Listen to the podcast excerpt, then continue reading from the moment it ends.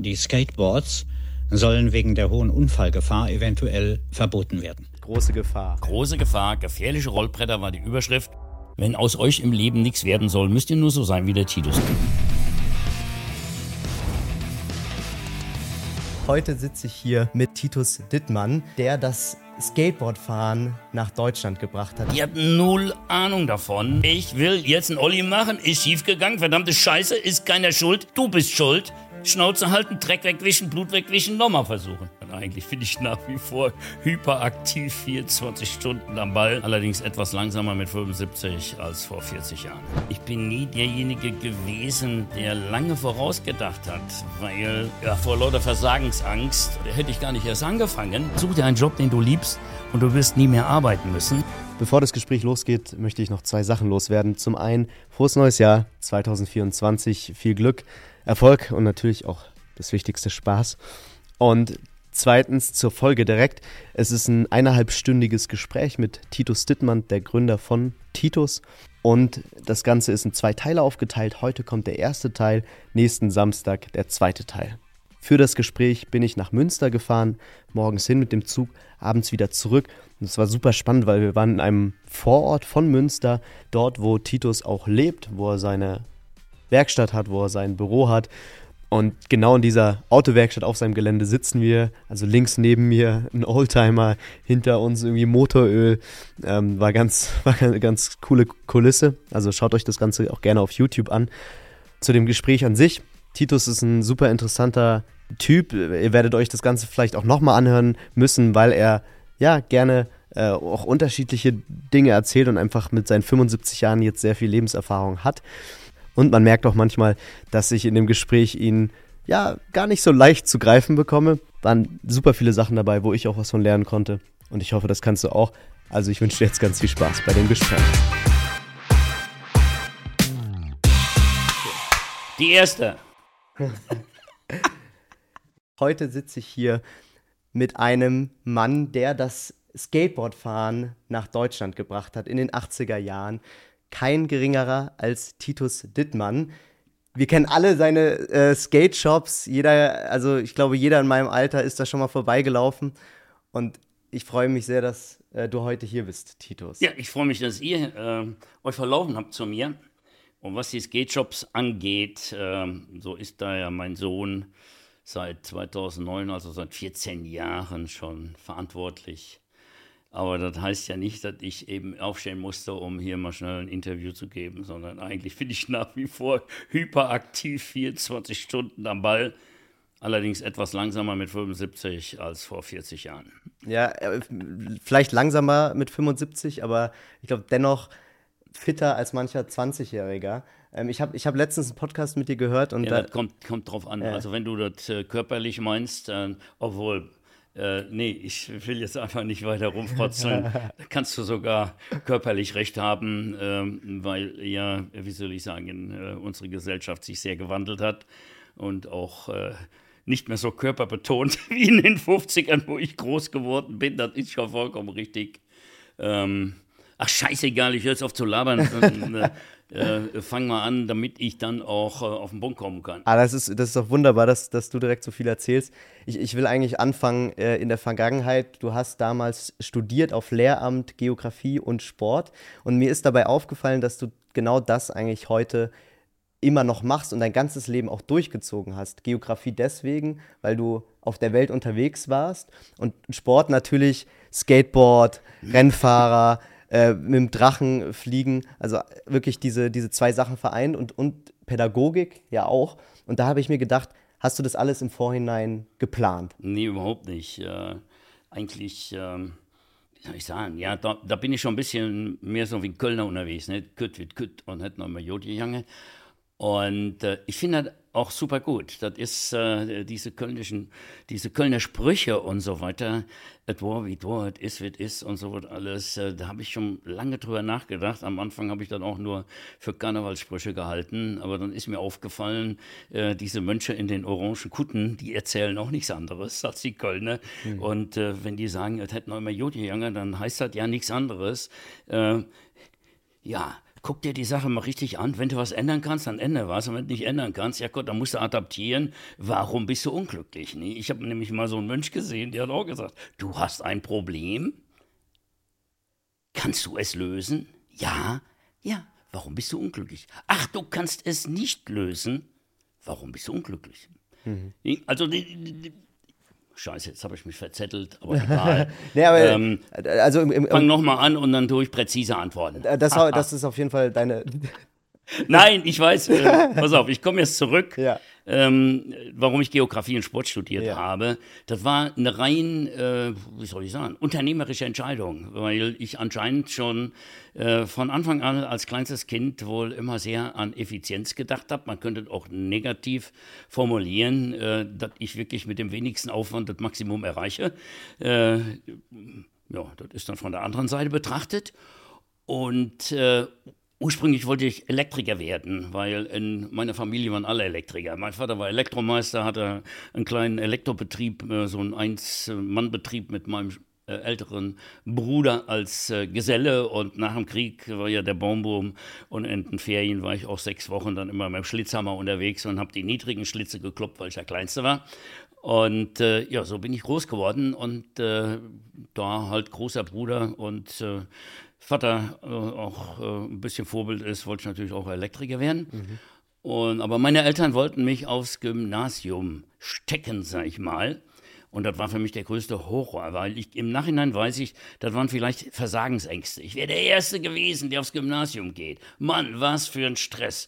Da hatte ich doch keinen Bock. Außerdem, äh, wenn man in der Handwerkerfamilie aufwächst, nee, äh, dann Ende 50er Jahre, das war genau umgekehrt wie heute. Nee, die, die, äh, man, man, man, die Akademiker und was weiß ich, da hat man sich eher mit, äh, die, mit den zwei linken Händen, die mit dem Arsch alles umkippen, was sie mit der Hand aufbauen mhm. und was weiß ich. Also äh, man war stolz, Handwerker zu sein und äh, verachtete eher die Klugscheißer. Und von daher habe ich dann erstmal die Volksschule zu Ende gemacht, weil ich habe meinen Eltern gesagt, wenn ihr mich aufs Gymnasium packt, ich bin in einem Jahr wieder zurück, weil ich schreibe nur sechs und dann bin ich direkt wieder da. Mhm. Haben sie aufgegeben, da musste ich sozusagen, haben wir einen Kompromiss geschlossen, ich musste dann Klavier spielen lernen.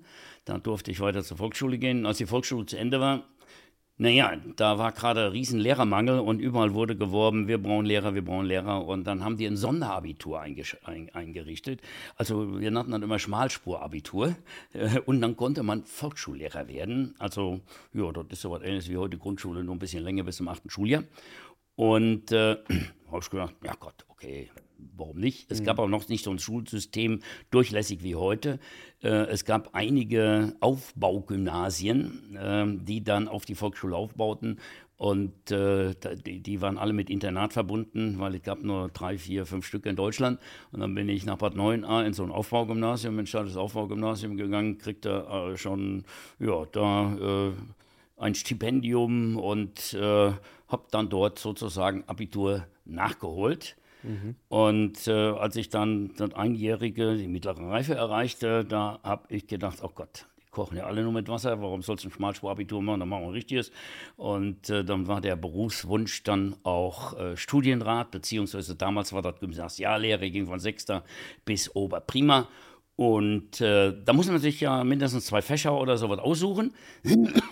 Und eigentlich ist mir Mathe und alles so zugeflogen. Ich weiß nicht weshalb, aber ich muss da nie für lernen. Also äh, ich, äh, Immer die, ich? immer die 1 plus direkt gehabt. Die, ja, ja, ich, ich, hat sich schon rumgesprochen. Habe ich im Podcast, in einem ja, anderen Podcast Es war ja, wirklich verrückt. Also ich sage das jetzt absichtlich, weil ich kann, ich kann nichts dafür. Ich bin nicht stolz, hey, ich bin, nee, um Mathe und Logik, der hat da vorne was erzählt. Deswegen war ich ja auch mal der Störenfried in der Schule. Wenn du dann, inzwischen weiß ich ja, dass ich ADS hatte.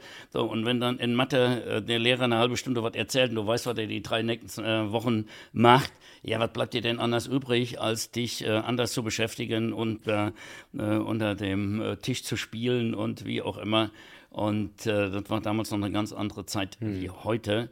Aber ja, ich bin sogar durch Abi gefallen mit 1 plus äh, in Mathe und Ach, so weiter, was? weil die Abi war noch ganz was anderes. Ja, ja. Und ähm, naja, und man konnte auch noch keine, es gab noch keine Wahlfächer und überhaupt, wir haben nur Pflichtfächer und Nebenfächer mhm. und man wusste nicht, wo man geprüft wird. Und äh, wenn man dann meinetwegen 20 Fächer hat und man weiß nicht, wo man drankommt, äh, dann verzockt man sich halt mal schnell. Ne? Mhm. Und, und, und, du warst dann äh, Studienrat in Hamm äh, für vier Jahre. Ach so, ich habe ja vergessen, Jahre. weshalb ich Sport und Geografie gewählt habe. Obwohl ich in Erdkunde eine 5 hatte im Abi. Mhm. Äh, das ist ganz einfach, weil ich wusste, als Beamter später verdiene ich immer dasselbe. Und dann habe ich mir überlegt, wie sieht mein Job denn aus später? Und da habe ich gedacht, wenn ich Mathe und Physik studiere, was mir einfach so zugeflogen ist, ach scheiße, dann hast du Korrekturfächer, dann sitzt du in der Ferien da in deinem kleinen Büro und äh, korrigierst die Arbeiten. Und da habe ich mir gedacht, nö, dann ist es doch schöner für dasselbe Geld, äh, jo, jetzt sage ich mal flapsig, mit einer Mädchen Oberstufenklasse ins Schwimmbad chillen zu gehen. Äh, nachmittags bei schönem Wetter und Sonne, ja, also bitte nicht so ernst nehmen, äh, gerade in der heutigen Zeit, aber die, Gedanken waren schon da. Äh, ich habe gerne Sport gemacht und äh, ich habe mir das Leben als Sportlehrer und als Geografielehrer viel, viel interessanter und schöner vorgestellt. Und ich habe auch ans Studium gedacht.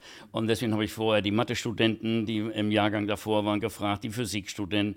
Und ich muss sagen, die Sport- und Geografiestudenten, die machten mir den glücklichsten Eindruck. Die waren geil drauf. Die einen schwärmten von den schönen Exkursionen äh, in die Wüste oder wo sie überall waren. Und äh, ja, die Sportstudenten, die schwärmten einfach, wenn man sowieso gerne Sport macht, dass sie dann äh, im Studium die ganze Zeit Sport machen dürfen. Äh, und äh, dann ist man motiviert genug, das bisschen Theorie da nebenher wegzuhauen. Und so bin ich äh, zu Sport und Geografie gekommen. Und ich habe es nicht bereut. Und äh, sonst wäre ich ja auch nicht zum Skateboarden gekommen, wenn ich nicht Sport studiert hätte weil ähm, ich habe ja dann das Skateboarden kennengelernt und zwar, das war so 78 oder 77 und äh, jetzt muss man, um das zu verstehen, äh, muss man wissen, dass 77 noch der Tagesschausprecher dem deutschen Volke verkündet hat, dass die Bundesregierung ernsthaft das Skateboardfahren in Deutschland verbieten will. Große Gefahr. Ja. Große Gefahr, gefährliche Rollbretter war die Überschrift. Ja. Und wenn, ich, wenn man dann bedenkt, dass ich 1978 als erster weltweit ja, das Skateboarden an einer Schule eingeführt habe, dann weiß man erstmal, ja, was das für eine Rebellion war, die ich da losgetreten habe. Deswegen war ich auch ja. der Einzige, weil äh, ich sag mal, Pionier und Rebell zu sein, das ist immer eine unangenehme Sache, aber mir hat die immer gefallen, aus einem ganz einfachen Grund. Pioniere haben keine Lehrer. Und mit Lehrern bin ich ja immer ganz schlecht klargekommen. Vielleicht mhm. ist das mit ein Grund, dass ich Lehrer geworden bin, um auch mal zu zeigen, dass das vielleicht anders funktioniert. Ja. Äh, Titus, ich habe extra für heute äh, ein besonderes T-Shirt angezogen. Nicht von Titus selber, sondern äh, von. Ja, dann zeig mal her. Zeig, von, es steht drauf Ka California. Äh, das ist, ich weiß nicht, ob du das kennst, die In-N-Out-Burger-Kette. Nee, kenne ich nicht, ähm, aber ist ja scheißegal. Äh, California ist jetzt ein Stichwort, damit möchte äh, da, Das ist ein Stichwort, damit will ich überleiten. Du bist dann nach Kalifornien gegangen und äh, hast einfach mal ein paar Skateboards gekauft, äh, hier rüber geschmuggelt. Ja, das, ist auch, das ist wirklich, wenn, sorry, wenn ich dir da einfach so anfange, aber ja. das, äh, du kommst dann so auf den Punkt, wo einfach, ja, wo, wo eine geile Aussage dann vielleicht loswerden äh, kann. Ja. Weil, ich konnte kein Englisch. Nicht, ja Gott, Skateboard konnte ich, Thank you konnte ich, aber dann hörte das schon bald auf. Das lag daran, ich bin im französisch besetzten Rheinland groß geworden. Mein mhm. Vater hatte noch schwarze Nummerschilder mit weißer Schrift und da stand FR, französisches Rheinland in Rheinland-Pfalz. Und äh, an der Schule durfte du nur Französisch, Latein lernen, äh, kein Englisch. Und äh, jo, also von daher ähm, äh, war dort äh, schon, wie soll ich sagen, genau. War, war, war schwierig für dich und. Äh, ich habe mich einfach in ein Flugzeug gesetzt, bis hingeflogen, äh, habe gedacht, ja, aber, ja, wie geht das ja, schon? Machen. Aber da, also jetzt, dass man das heute in der heutigen Zeit macht, da ist das Ganze noch leicht, aber damals so in den 80er Jahren, äh, du warst ja auch noch recht jung, dass du einfach gesagt hast, ich fahre da jetzt, ich fliege da jetzt alleine hin. Was hat, weißt du noch, was dich da, äh, was das Ganze in dir ausgelöst hat, dass du gesagt hast, okay, hey, ich muss nach Kalifornien und es ist ja auch das muss man sich ja auch erstmal irgendwie trauen, oder? Also das macht ja auch also nicht jeder. Ich, ich würde mal sagen, äh, dieser Auslösevorgang war die Reise nach Kalifornien. Was das ausgelöst hat, das war einfach die Begeisterung, das brennende Herz für Skateboarding und dass ich äh, selbst davon, wie soll ich sagen, so infiziert war auch. Also äh, die, die, wenn der Mensch zu sich ehrlich ist, macht man ja das meiste eigentlich aus sich raus äh, weil man irgendwas davon hat und das muss ja, in, oder eigentlich alle denken immer nur materiell, das muss Kohle sein, das ist totaler Schwachsinn.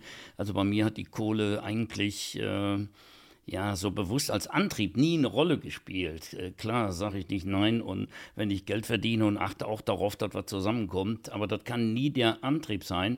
Der Antrieb, der war immer Begeisterung, brennendes Herz, äh, eine Sinnstiftung äh, und dass man ja, wie soll ich sagen, selbstbestimmtes Lernen. Heute als Pädagoge kann ich das natürlich viel besser definieren. Hm. Äh, man braucht nur beim Skateboarden, das war genau das passende Ding für mich, weil bis dahin war ich ja immer jemand, äh, der ja, mehr oder weniger vergeblich gekämpft hat, dass das Establishment ihn auch mal ernst nimmt und äh, er auch mal ein Lob vom Establishment kriegt.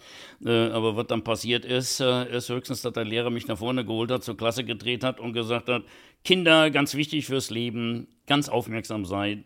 Ich bin schon immer größer und stolzer geworden, weil ich dachte, Titus hat was richtig gemacht. Und was sagt er? Sagt, wenn aus euch im Leben nichts werden soll, müsst ihr nur so sein wie der Titus. Und da durfte ich mich widersetzen. Das ist meine Schulzeit, das ist mein Studium, das ist im Prinzip ja mein Leben gewesen, mehr oder weniger, bevor ich das Skateboarden kennengelernt habe. Mhm. Und plötzlich war da was, wo andere Erwachsene oder überhaupt Erwachsene und diejenigen, die sonst so, ich sag mal, zu den Liedern gehören und der Gesellschaft sagen, wo das Land geht und wie auch immer, die hatten null Ahnung davon, äh, wollten das verbieten, weil sie es nicht kapiert haben, wie mhm. wertvoll das auch ist für eine ganze Generation, wie man daran wachsen kann, was das für eine Selbstwirksamkeit hat für Jugendliche, wie man damit Persönlichkeitsbildung auch bewusst betreiben kann. Und das ist unbewusst bei mir passiert. Erst dadurch, dass ich mit dem Skateboard Skateboard in Kontakt kam, äh, das war bei mir ein Persönlichkeitsentwicklungsschub, das kann sich keine Sau vorstellen. Da mein Studium war schon zu Ende.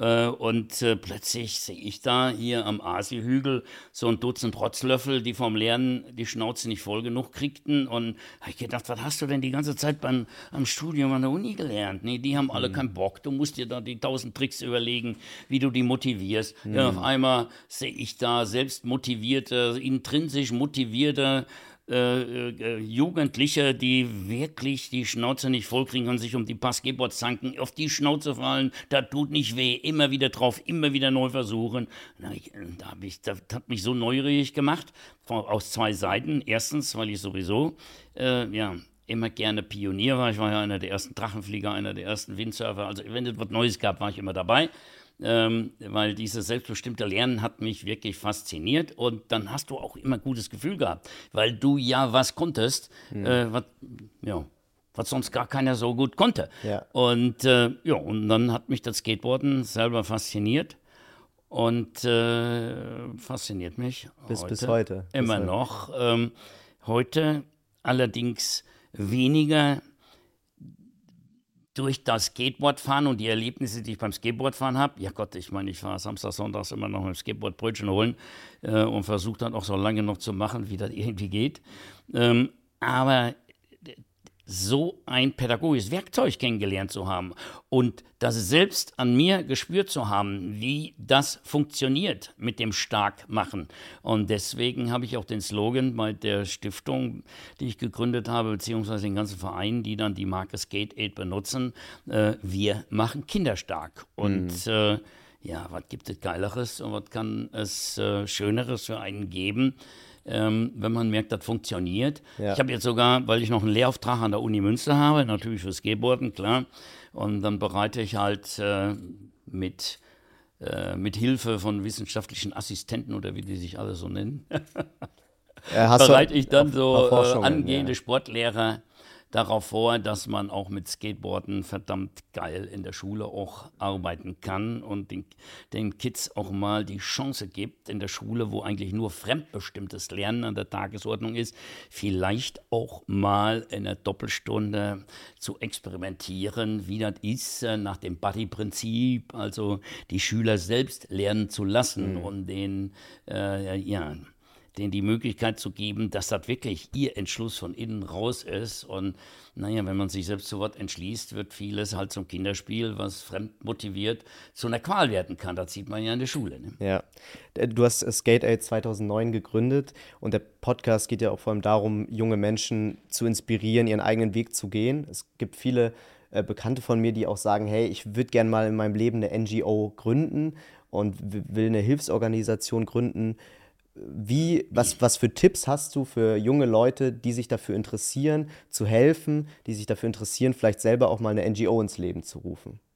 Ja, der Tipp ist erstmal, sich selber zu analysieren.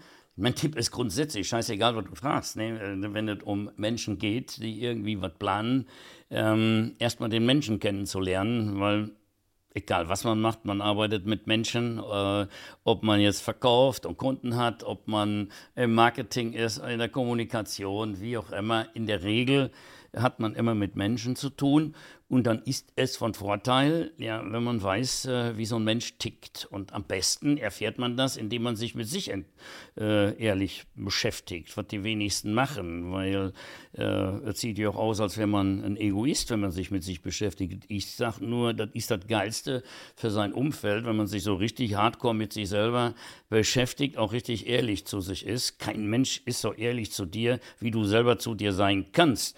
Und dann lernst du auch die Seiten des Menschen kennen, die wir alle verschweigen. Ne? Dass wir noch Triebe haben, die gar nicht mehr in die Zeit passen, äh, dass wir alle unsere Macken haben und gar nicht so richtig erklären können, warum wir so bekloppt sind, dass wir ganz weit weg von, mm, ja, von der Ratio künstlicher Intelligenz sind. Äh, Gott sei Dank, sonst wären wahrscheinlich solche großen Innovationen gar nicht entstanden.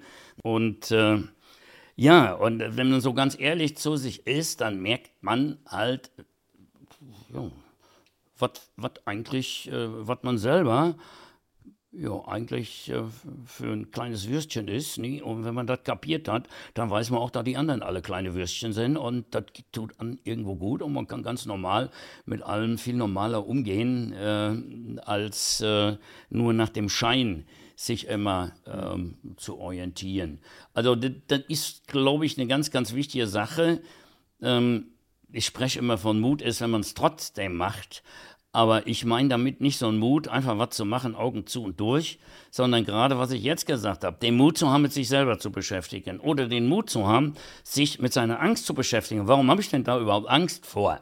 Mhm. Äh, und wenn man sich denn damit beschäftigt, wovor man Angst hat, dann kommt man irgendwann an den Punkt, wo man entscheiden kann, okay, die Angst ist, Angst kann ja ganz sinnvoll sein, sonst wird man ja nicht überleben, wenn man keine, äh, keine lebenserhaltendsten oder Bedürfnisse ja. hätte. Und äh, aber was weiß ich, von einer harmlosen Spinne oder einer Maus Angst zu haben, da kann man ja mal anfangen nachzudenken, wofür habe ich da Angst? Und äh, ich finde, das ist das Wichtige. Und wenn man sich damit beschäftigt hat, dann kann man irgendwann die Entscheidung treffen, okay, das mache ich nicht, weil die Angst ist berechtigt oder ist Quatsch. Und dann mhm. es zu machen, weil du sicher bist, du hast das im Griff. Ich sage, meinetwegen Fallschirmspringen, wie auch immer. Da habe ich ein schönes Beispiel. Ich verbinde das dann mit mentalem Training. Aber das kann man auch im Business machen, das kann man überall machen. Ähm, man darf auch die Pläne, wie sie die Bank, äh, so, also Businessplanung und sowas, darf man nicht so ernst nehmen. Deswegen spreche ich immer von mentalem Training. Klar muss man drüber nachdenken, was kann passieren, Worst Case, Best Case.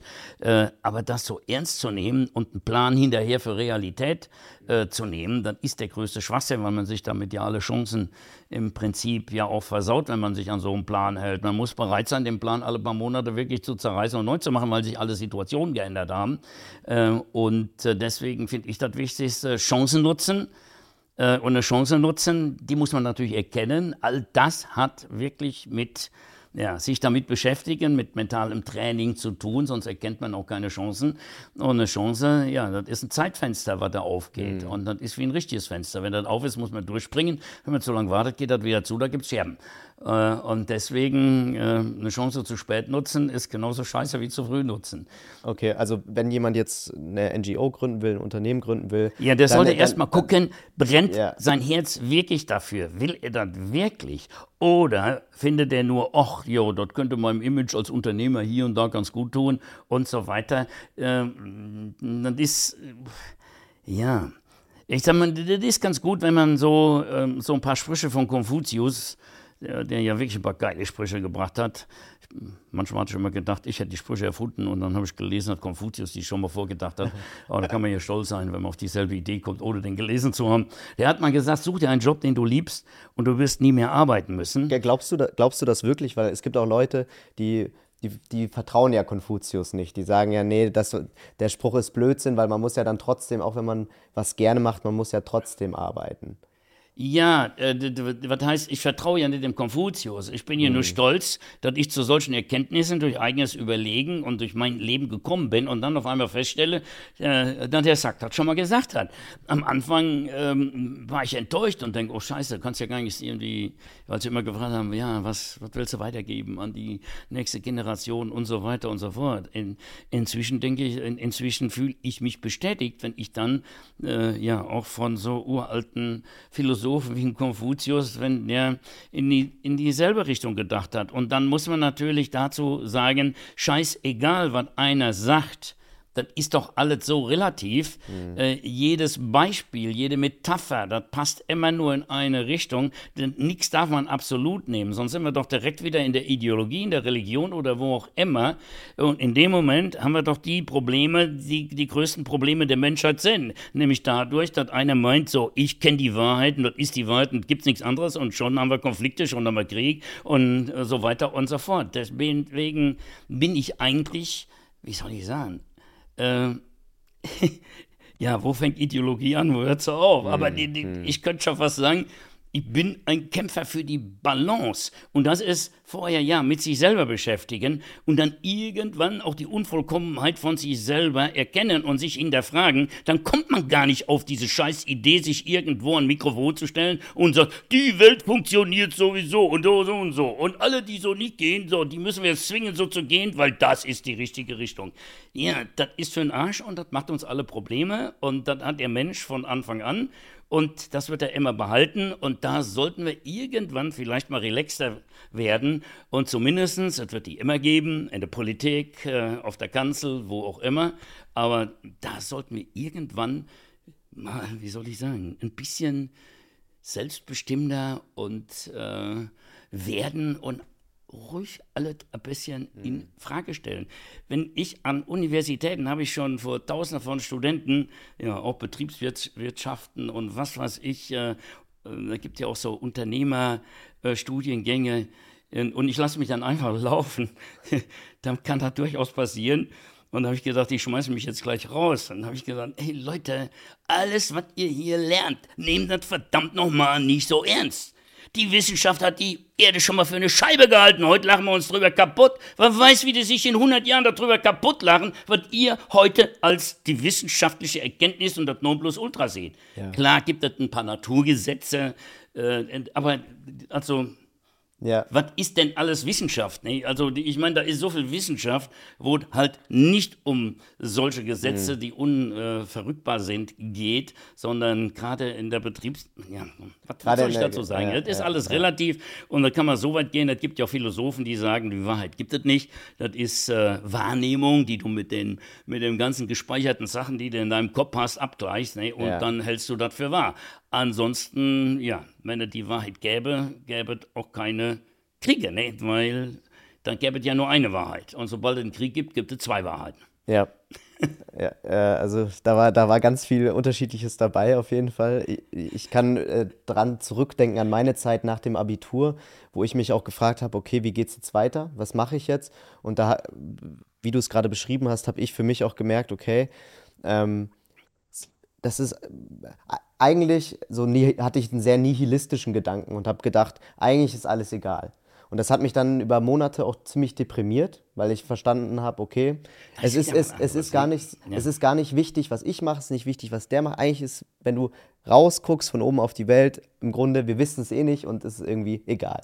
Und das, da ging es mir nicht gut in der Zeit und dann irgendwann... Ja, weil das, weil dann ist ja, dann ist ja vielleicht so, wenn man über das Denken in so eine Verzweiflungsgeschichte reinkommt, ne, dass man sagt, ist ja eh alles scheißegal und so weiter, ähm, das ist nicht das, wovon ich rede, sondern ich rede äh, davon, ja, dass es gesunder ist für alle und auch für unsere Gesellschaft, Ziele zu haben, an denen man hart arbeitet, aber trotzdem die ganze Situation hinterfragt und da halt nicht eine Ideologie draus macht, mhm. ähm, sondern das Ganze als Fluss sieht. Und mhm. es ändert sich doch alles.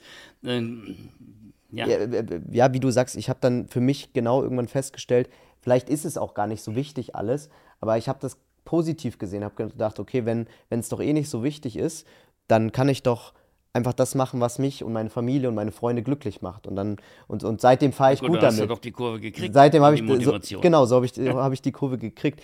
Ich hatte dann und das war dann auch in der Zeit, äh, habe dann angefangen ähm, auch T-Shirts zu designen und, und Klamotten. Und äh, was ich unbedingt dich fragen wollte, wenn wir jetzt hier heute sitzen, wenn du jetzt heute nochmal eine Marke groß machen würdest mit Klamotten, ähm, wie, wie würdest du da vorgehen? Wie immer. Ich würde mir keinen Plan machen, sondern ich würde mit brennendem Herz loslegen und aus der Lebenserfahrung dann die richtigen Entscheidungen treffen. Und äh, ich bin nie derjenige gewesen, der lange vorausgedacht hat, weil äh, das hat nur Nachteile. Ne? Wenn du groß denkst und weit voraus, da kannst du ja Angst kriegen, erreiche ich doch nie und ist doch alles Schwachsinn. Ja, fängst du erst gar nicht an. Wenn ich groß gedacht habe, da habe ich die Schnauze gehalten, damit ich nicht unter Leistungsdruck komme. Habe ich gedacht, ja, vielleicht ist das möglich. Weißt du, hier der größte Skateboard-Unternehmer der Welt zu sein. War ich ja auch eine Zeit lang.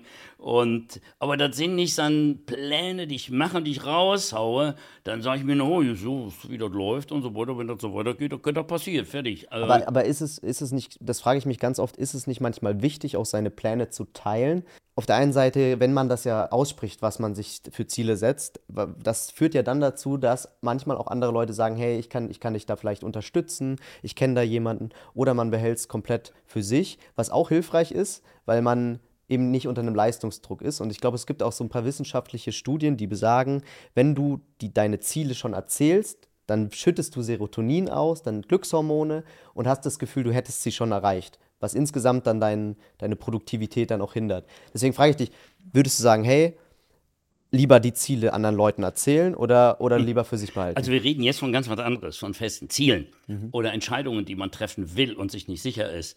Ähm, das müssen ja noch nicht mehr Fernziele sein. Ich habe eben äh, von so einer allgemeinen Geschichte geredet.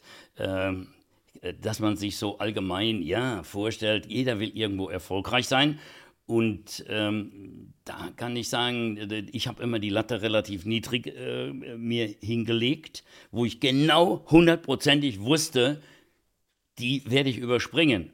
Aber bevor ich dann gesprungen bin, habe ich die schnell genommen, habe die, wenn ich gedacht habe, jo, jetzt komme ich locker drüber, schnell auf die nächste Stufe, schnell auf die nächste Stufe.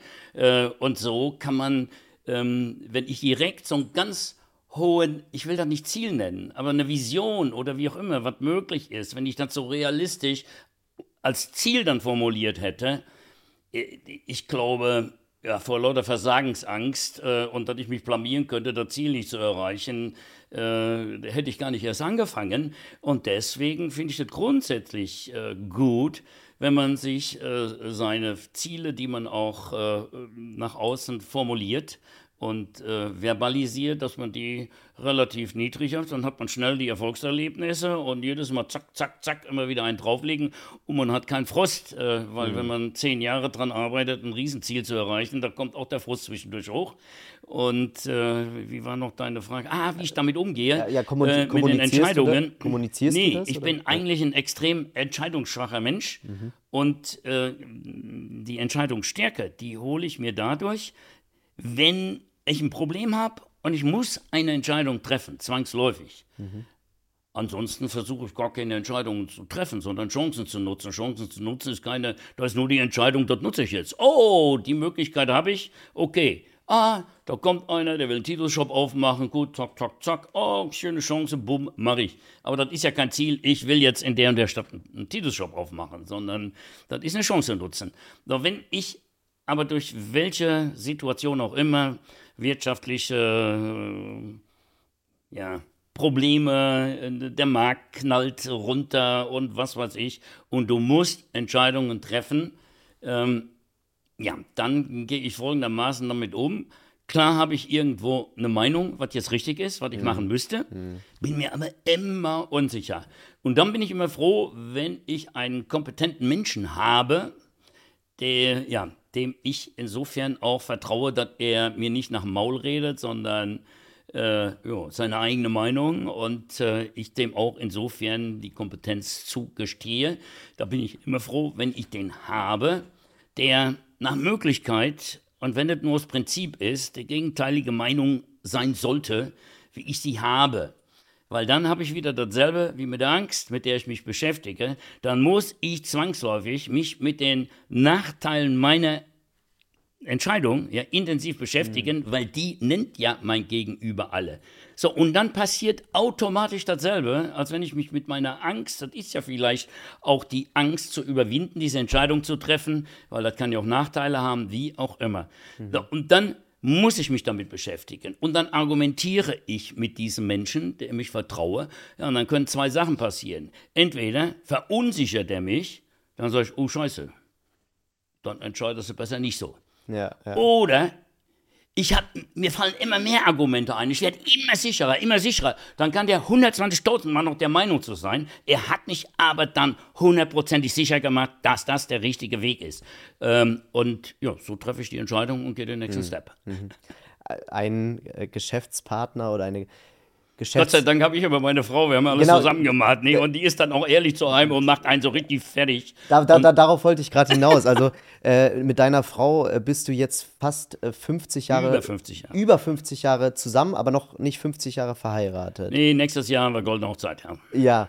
Äh, wie schafft man es, so lange mit einer äh, Person zusammen zu bleiben? Eigentlich ganz einfach. Das ist äh, auch so eine Zweierbeziehung, ich meine, sind wir doch mal bitte ehrlich, das, das, das hat doch auch viel mit Pragmatismus und mit sich selber zu tun, wie man mit allem umgeht und mit Abwägen und so weiter und so fort. Und äh, ja, das, was soll ich dazu sagen? Und, und auch mit dem, mit dem Willen, Nee, und mit der Klarheit. Wenn man sich richtig mit sich selber beschäftigt, dann ist wieder genau dasselbe. Nee? Wenn ich mich mit mir selber beschäftige und weiß, was der Mensch für Schwächen hat und so weiter und so fort, äh, und das bei mir akzeptiere, dann habe ich doch viel mehr Möglichkeiten, dann auch zu sagen, ja, okay, ist auch nur ein Mensch. Hm. Macht jetzt Scheiße und Dings. Das, das, das ist das eine. Und das zweite ist einfach, sich auch bewusst zu werden, ähm, dass wir von Geburt an, jeder Mensch, ein unlösbares Problem haben, äh, was sich aber keiner eingesteht. Und auch gerade heute wieder in der Gesellschaft durch die ganze Diskussion Mann, Frau, Dingsbums und so weiter äh, immer wieder diskutiert wird und sich nichts ändert, weil sich keiner eingesteht, wir werden mit einem Problem geboren, weil wir zwei äh, Sehnsüchte und, äh, äh, wie soll ich sagen, ähm, ja, zwei Sehnsüchte in uns haben. Ne? Spätestens ab der Pubertät, wo man merkt, ach scheiße, ich kann doch nicht immer machen, was die Alten da sagen, ich will jetzt mal meine eigene Entscheidung treffen. Und dann stellt man irgendwann fest, wir haben ein unglaubliches Bedürfnis nach Selbstbestimmung, nach Individualität, aber keine Sau will allein im Wald leben. Alle wollen in der Gesellschaft leben. So, und beides funktioniert nur mit Kompromissen. Das geht einfach nicht. Da findet man keine Idealsituation. Und das ist das Problem. Wenn man sich des Problems bewusst wird, ähm, dann kann man da auch ganz pragmatisch mit umgehen. Wenn das ein Problem ist, was ich nicht gelöst kriege, dann muss ich mit dem Problem lösen. Verdammte Scheiße. Ich will nicht alleine leben. Verdammte Kacke. Also muss ich doch irgendwie mit demjenigen, das ist ja die kleinste Gesellschaft, wenn ich Freundin habe, Freund habe, wie auch immer. So, äh, und da muss man sich dessen bewusst sein. Und das funktioniert nur, verdammte Kacke, wenn beide, nicht nur der eine, hm. beide entsprechende Kompromisse eingeht und wenn man wie im Geschäftsleben auch zum Konsens kommt, eine Win-Win-Situation förmlich erarbeitet mhm, mhm. und dann funktioniert das. Mhm. Wenn man da, ja, und, äh, ganz normal. Deswegen mache ich auch keinen Unterschied zwischen Privat und Geschäft und diese ganze Work-Life-Balance-Scheiße. Ich habe das nie verstanden. Weil wenn ich mich damit, wenn ich damit mein Geld verdiene, wo mein Herz für brennt, dann will ich da doch 24 Stunden machen. Ich gehe doch nicht arbeiten äh, und nur weil ich Geld kriege und mich da rum langweile und ich das scheiße finde, gehe ich dann nach Haus und da fange ich an Leistung zu bringen, grab einen Garten um, mach was weiß ich alles, baue zwei, drei Millionen Streichhölzer eine Burg und so weiter. Ja, dann baue ich doch besser die Burgen, verkaufe die anschließend ja. äh, und dann kann ich davon leben, wo ich verbrenne. Also wo ist Work, wo ist Life und so. Also ich finde, wir neigen immer dazu, und das ist dasselbe in der Partnerschaft, einfach so absolute Schwarz-Weiß-Grenzen zu setzen. Und verdammte Scheiße, das ist genau das Falsche, was der Mensch mhm. machen kann, mhm. nur in Schwarz-Weiß zu denken. Mhm. Äh, ich weiß, wie anstrengend das ist, immer in Grauzonen zu leben, aber man gewöhnt sich dran. Ja, ja. Ja, cool. Und das ist ja. wirklich mit der privaten Partnerschaft genauso. Ich nenne ein ganz konkretes Beispiel. Das war jetzt Zufall. Ich, wir haben das nicht geplant. Wir wollen so und so miteinander leben. Ich habe 68 Abitur gemacht. Deswegen regt mich die heutige Diskussion so fürchterlich auf, weil ich dachte, die hätten wir alle hinter uns und wir hätten das überwunden und wir würden alle auf einem Augen, äh, auf, auf, einem äh, mhm. Augenhöhe leben und so weiter. Ich habe das konkret durchgezogen. Ich war so ideologisch damals, also nicht, ich, bin, ich war nicht politisch, so, also parteipolitisch äh, protestieren und Dingsbums, aber dieses, diese Werte und die Haltung, die die 68er hatten, zum Beispiel, ja, dass Mann und Frau gleichberechtigt sind und so weiter, nee, das war bei mir so verinnerlicht, ich wäre überhaupt nicht in der Lage gewesen, einem Mädel eine Cola auszugeben, da hätte ich mich als scheiß Macho gefühlt, der die Frau kauft. Äh, verstehst du, was ja. ich meine? Äh, ich habe das auch übertrieben und musste das erstmal lernen, dass das eine nichts mit dem anderen zu tun hat. So, und, und, aber das ist deswegen so ein gutes Beispiel. Ja, und dann habe ich schon mit meiner damals Freundin, heute Frau, eigentlich schon länger zusammengelebt. Wir hatten eine Wohnung und so weiter. Und ich wollte unbedingt mit der Ente in der Sahara. Äh, und habe dafür Enten repariert äh, als Student äh, und hatte ein bisschen Kohle auf Seite. So, und dann sagt meine Freundin zu mir, ey, tut mir leid, du musst alleine fahren, ich habe keine Kohle. Ja, ja. Ja, da hatte ich wieder das Problem. Scheiße. Ja, ich will sie nicht frei halten, ich kann jetzt unmöglich sagen, komm, ich bezahle dir den Urlaub, wäre ich mir als Arschloch vorgekommen. Ich wollte aber auch nicht alleine in die Sahara. Also musste ich verdammt nochmal für mich einen Kompromiss finden, mit dem ich leben kann. Mhm. Ja, und ich habe wahrscheinlich aus heutiger Sicht, alle gucken mich doof an, wenn ich das sage, nur dann mach ich. Da bin ich zu hingegangen nach einer Woche, habe gesagt, ich habe die Lösung, wie wir zusammen die Sahara fahren können. Pass auf, ab sofort haben wir ein Konto. Wir zahlen alle unser Geld auf das Konto und wir haben nur noch ein Konto. Wir sind dann selbst damit, damit fahren wir in Urlaub. Alles Geld zahlen wir auf das Konto und jeder nimmt so viel runter, wie er meint, er da runternehmen ja, kann. Ja. So leben wir seit über 50 Jahren. Ja, mit einem Konto. Nur mit, also kann sich heute gar keiner vorstellen. Aber wenn du dann so eine Entscheidung triffst, und jetzt kommt das andere, nicht? Klar haben wir in den 50 Jahren alle Scheiße erlebt, die jedes Pärchen erlebt. Und klar hatten wir die Schnauze alle schon so voll, als man, dass man am liebsten einen Sack gehauen hätte und ein neues Leben angefangen hätte und wie auch immer. Und da muss ich sagen, da war ich manchmal richtig froh, dass ich da so einen scheiß Klotz am Bein hatte und gedacht habe, oh verdammte Scheiße. Oder wir beide das am, ja, ist ja immer ja. gegenseitig. Klar haben wir Probleme ja. gehabt. Ja, und wenn dann beide darüber anfangen nachzudenken, oh Scheiße, eigentlich haben wir keinen Bock mehr, aber was passiert, wenn wir uns trennen? Wenn man dann sieht, oh Gott, dann sind zwei Existenzen total am Arsch. Dann ist man viel bereiter, wieder dran zu arbeiten, dass das funktioniert. Machen wir lieber nicht. Also ja, so ja, pragmatisch bin ich und das ist doch gut so. Und man muss doch da nicht nur an den anderen, sondern auch an sich denken im positiven Sinne. Und, und nicht so dran denken, okay, ich fange, das ist Bequemlichkeit, wenn man dann sagt, nee, das Problem, was ich habe, dass man nicht weiter zusammenleben kann, äh, das ist mir jetzt zu unbequem, zu Dingsbums und kann man genug Gründe finden, weshalb man eine Beziehung auflösen muss. Aber wenn man doch mal ganz ehrlich ist, dann geht man in eine neue Beziehung und, und kommt vom Regnende drauf und hat noch ein größeres Problem am Arsch. Genauso frei Schnauze geht es nächsten Samstag weiter mit dem zweiten Teil des Gesprächs von mir und Titus. Also vielen Dank, dass du dir diese Folge angehört hast und wir hören uns nächsten Samstag. Bis dahin, ciao.